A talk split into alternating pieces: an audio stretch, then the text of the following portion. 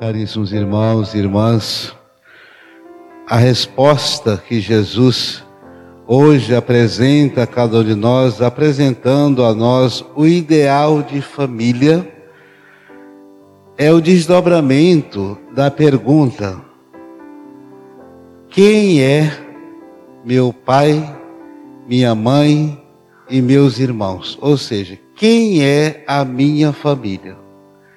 E diante disso, surgem alguns questionamentos.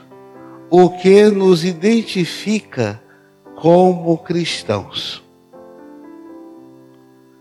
Quais são os valores que nos representam enquanto cristãos?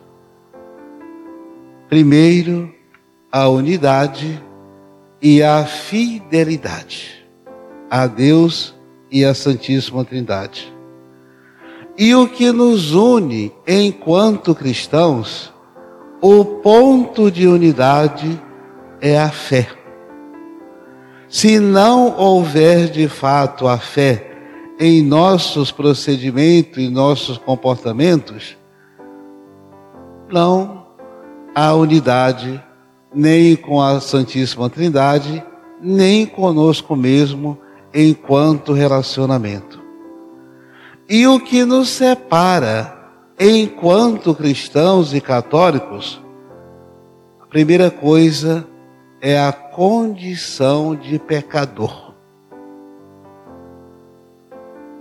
Nosso, nossos relacionamentos, nossos comportamentos, aquilo em determinado momento cria determinados atritos entre nós que nos separa com o nosso próprio procedimento é que diz não. Esse comportamento não é um comportamento de cristão, nem tampouco de católico. O que nos separa dessa unidade com Cristo é também a omissão, a indiferença e a negação de nossa fé. Cristo apresenta o ideal de família, diz o que nos une, o que nos separa, e essa unidade provém e é apresentada através desse ideal de família, quando ele diz, apontando para você, minha mãe, meus irmãos, minha família é você. Todos aqueles que ouvem a palavra de Deus e a põem em prática.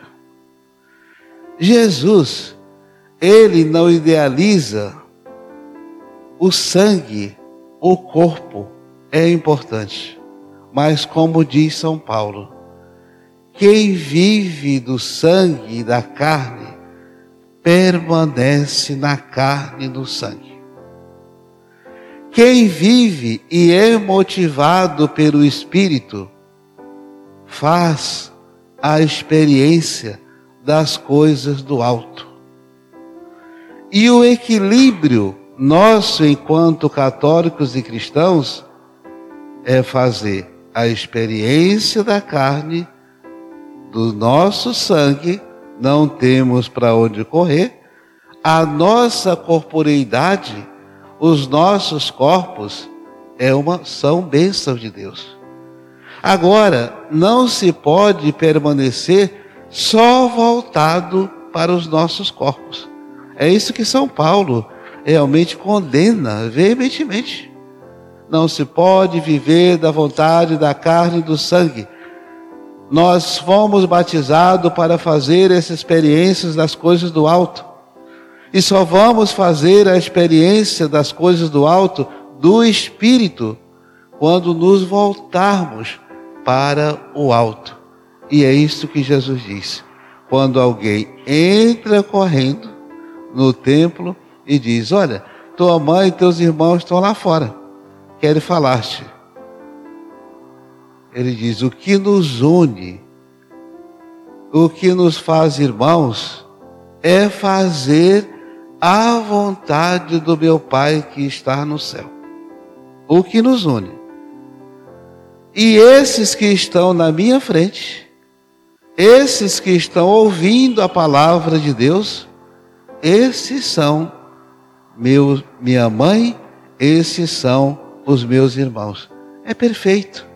Não que Jesus negasse a sua mãe, absolutamente, mas ele aproveitou daquela oportunidade e faz uma grande evangelização. Que a família que se preza, a família que vive na unidade, a família que vive na fé, é aquela família que senta, ouve a palavra de Deus e põe essa palavra de Deus em prática. É belíssima essa passagem de hoje em que Jesus apresenta todos os cristãos, todos os discípulos, todos aqueles que o procuram e traz e apresenta como a sua família. Veja a importância dessa unidade, a importância da espiritualidade, a importância da unção daqueles que ouvem a palavra, porque ouvindo a palavra estão ouvindo o Pai, estão ouvindo o Filho e estão unidos na unção do Espírito Santo. É perfeito. Então, essa mensagem de hoje, essa apresentação que o Senhor nos faz da família ideal, a família que vive da fé a família que vive da unidade e não quebra esses laços movidos pelo pecado. Mesmo na condição de pecadores que somos, nós temos que olhar para o alto e retomar a nossa caminhada. Eu não posso, eu não tenho direito de viver na condição somente de pecador a igreja, nós somos santos e pecadores. E o que nos move, nos eleva, nos transforma, nos renova, nos edifica, é a nossa condição de santos.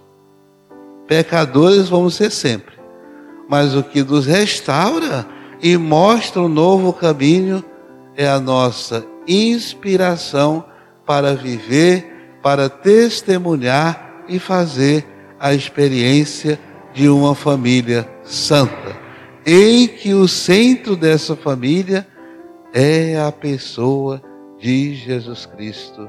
Assim seja.